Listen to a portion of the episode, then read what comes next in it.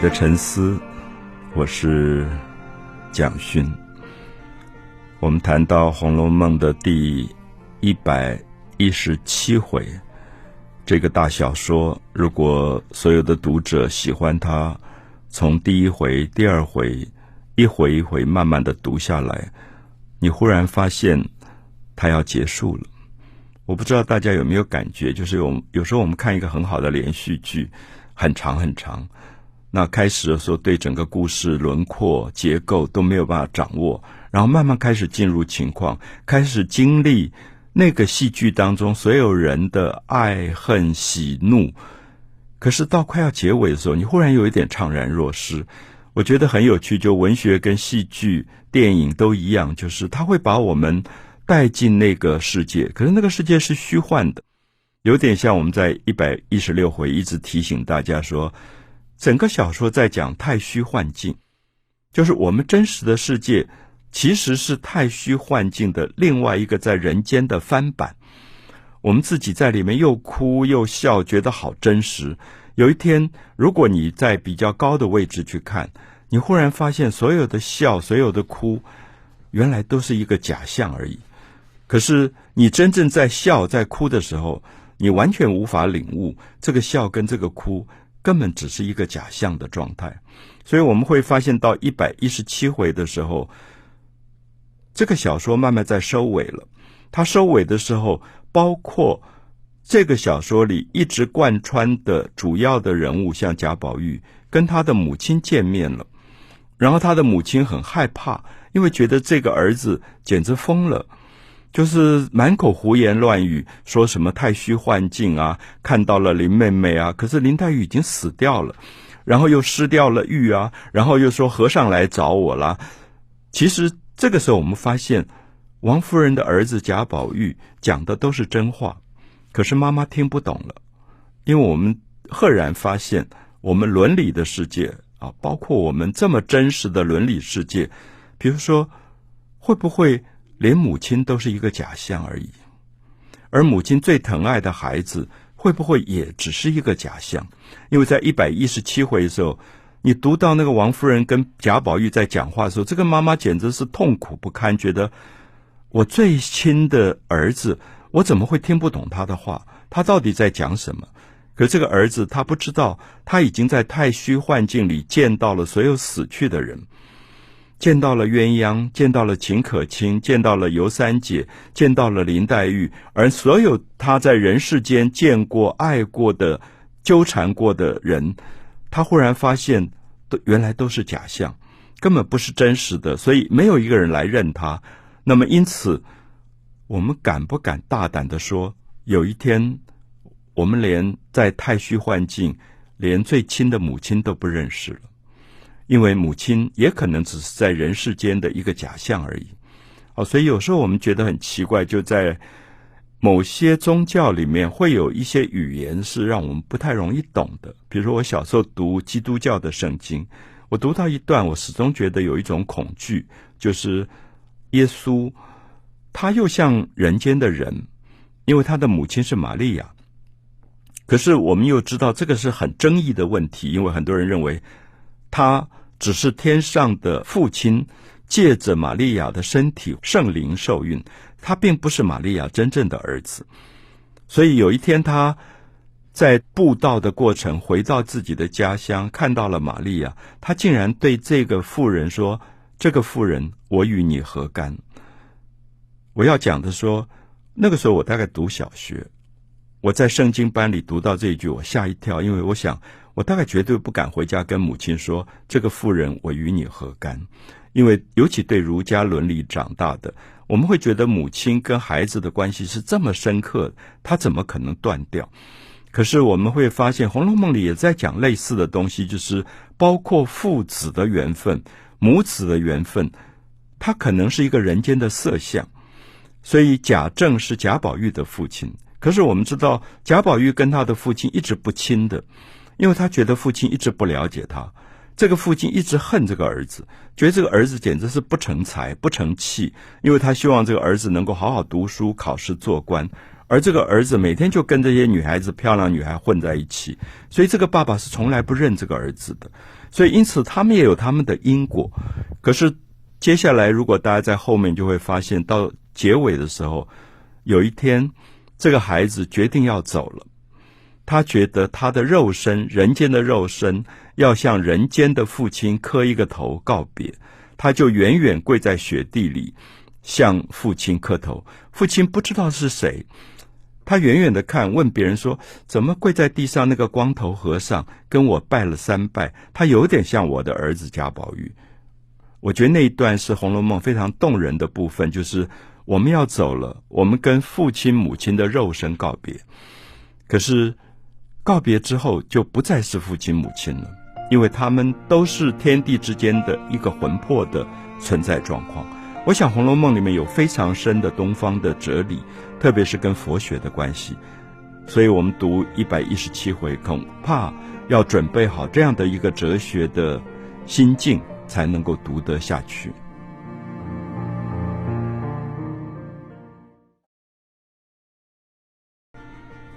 我们谈到《红楼梦》第一百一十七回，一个一百二十回的大小说即将结束了。我们读到最后，都有一种感伤，而这个感伤是人陆续的离开、走掉了，好像一个繁华的家族从繁花盛放走向了没落，走向了。繁华的凋零，人物一个一个死亡，而到一百一十七回，这个小说好像要交代人物的分类，所以我们提到了贾环，我们提到贾环在他的母亲赵姨娘死掉以后，越发没有信心，然后家族又败落了，所以他们就在动一些恶念，想要说，在这个家族已经一败涂地的时候。我还能不能捞一点油水？我最惊讶的是，他写到贾云跟贾强，我想这两个男孩子在前八十回大家都看到过，他们都是草字头的，就是贾宝玉的玉字辈的下一辈，他们都要叫贾宝玉叫叔叔的。那贾云，大家记得，他是一个单亲妈妈长大的孩子，家里很穷困，所以。一直找不到工作，所以他努力的想要去巴结贾琏。后来发现贾琏是一个无能的人，他就发现说去巴结贾宝玉可能会比较找到工作。那贾宝玉又常常事情就忘掉了，所以他最后又转着去巴结王熙凤。我想写贾云最精彩的一段是写到他有一个舅舅不是人啊，不是人。这个舅舅在。贾云的父亲死掉的时候，帮他处理遗产，然后就侵吞了贾云的遗产，所以亲舅舅完全对这个外甥非常不好，然后开了一个药铺。那贾云就去求舅舅说：“我现在一点办法都没有，找不到工作，我可不可以赊欠一点名贵的冰片麝香，然后我来走王熙凤的门路，找到工作我就把钱还你。”没有想到这个舅舅翻脸无情。就把他这个晚辈骂了一顿，然后一毛钱都不借给他。所以我们看到贾云走投无路，最后找到了一个地痞流氓倪二，得到了一点钱，借了一点钱，最后真的就找到了门路，然后找到了工作。后来他爱上了《红楼梦》里的一个很好强的丫头，叫小红。好，我重复这一段的意思说，你重新去翻前面的贾云，贾云绝对不是一个坏人。可是为什么到一百一十七回他变成了坏人？为什么他贾强也变成了坏人？贾强在小说开始也是一个非常可爱的男孩子，长得漂亮，然后他爱上了一个唱戏的灵官，总是要去疼这个灵官。其实这两个少年在小说的前八十回都是非常可爱的。那当然。一百一十七回里面写到了邢大舅、邢夫人的弟弟，写到了王熙凤的这个亲人王仁，这两个人是比较不学无术的。可是我还是要讲，《红楼梦》的前八十回基本上对人有一种包容。前八十回的作者不觉得人世间有真正的所谓坏人，没有人是天生十恶不赦的。他觉得坏是事情，只是一个表象，人性本身不会坏到那么彻底。他总觉得人最后是可以救赎的。我想这是跟后四十回很不同的写法。而到一百一十七回，你就看到贾云、贾强、贾环，加上王仁跟邢大舅五个坏人，就在合手联谋，想要把死掉以后王熙凤的女儿乔姐如何。转卖，然后从里面得到利益，赚很多的钱。这个时候你就觉得，哇，这五个人简直坏透了，就是把自己的亲人晚辈拿来做这样的一种利益的输送跟交换，来设计害这个乔姐。那这个时候我就觉得，跟读前八十回的感觉非常不一样。因为前八十回，我再重复一次，你会觉得原作者。对人没有任何觉得坏到不可救赎。我们读新闻都会读到一个人可能被指责说这样的人是不配活着的，他是坏到极点了。可是我们注意一下，当我们说这句话的时候，是不给人性留任何的余地。没有一个人有可能坏到如此地步。好，所以我想，这个在很多世界哲学上都已经有争议，就是说，我们要不要给人性留最后一个可能性？什么叫做十恶不赦？那特别在佛学的经典当中，我刚才举例说，《金刚经》里面，习我为割力王，割截身体，我的身体被人家这样残酷的虐杀肢解，我于尔时无我相，无人相，无众生相，无寿者相。因为佛陀说，如果我当时还有我，我一定会恨；而如果我恨，我就不会修行成功。只要心里面有恨的念头，你永远做不了善的功课。好，我想这是《红楼梦》里原作者完全靠近佛经的主旨的一个核心价值。所以到一百一十七回，大家读这一回一定要非常小心的去分辨，这一回写到五个坏人。到底是不是原作者的原意？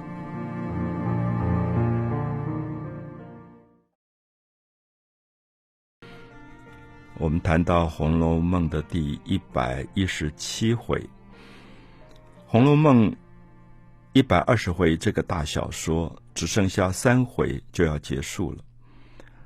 大家可以发现，大概在最后的十回当中。陆续在交代所有人的结局，啊，包括贾母的死亡、鸳鸯的死亡，包括林黛玉的死亡，那迎春的死亡，一个一个交代这些事情。可是到一百一十七回，有一个非常特殊的地方是，他想要把这个小说里面比较负面的人物做一种交代。我不晓得我说负面正不正确。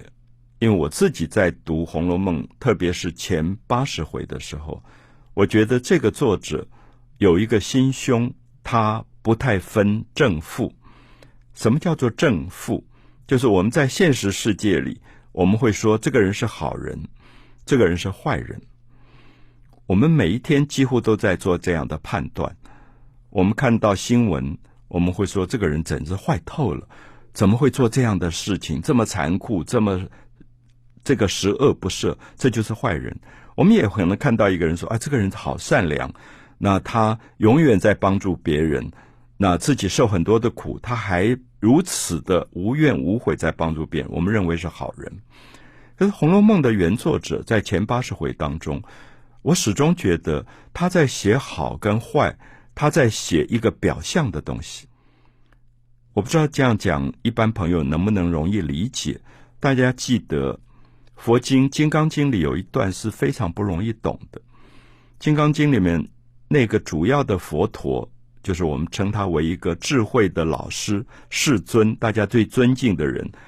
他曾经说：“喜我为割力王，割截身体，就是我曾经被虐待过，虐待到什么程度呢？我曾经被割力王。”割截身体，就是我的身体被切成一块一块，这么残酷，这么痛，我们如果在现实世界看到一个人，他的身体如此被斩断肢体、砍头，我们大概苦不堪言。我们觉得做这样的人事情的人，一定是十恶不赦、最坏的人。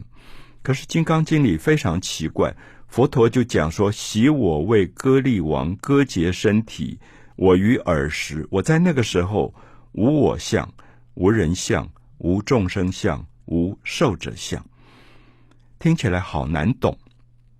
他说：“我那个时候没有我的执着，我觉得我已经不是我了。”他说：“如果我当时有我相、人相、众生相、寿者相，我还觉得我是我的话，我一定会心生嗔恨，我一定会恨谁杀我，谁肢解我的肢体，我一定会恨那个人。可是，好像在《金刚经》里。”你发现佛陀在借这么痛苦的故事，这么痛苦的身体的记忆，在告诉大家说：我做了一个最难做的功课。我连那个把我的身体肢解的人，我当时都没有恨他，所以我在修行。我想，我到现在我不敢说我已经领悟了什么，可是我想，《红楼梦》是很受佛学影响的，所以《红楼梦》最后写到几个我们说负面的人、坏人。啊，比如说贾环，贾环是不是坏人？这个贾宝玉的弟弟长得不好看，笨笨的，老是做错事情，从小就被人家讨厌。可是我觉得我在读前八十回的时候，我不敢说他是坏人。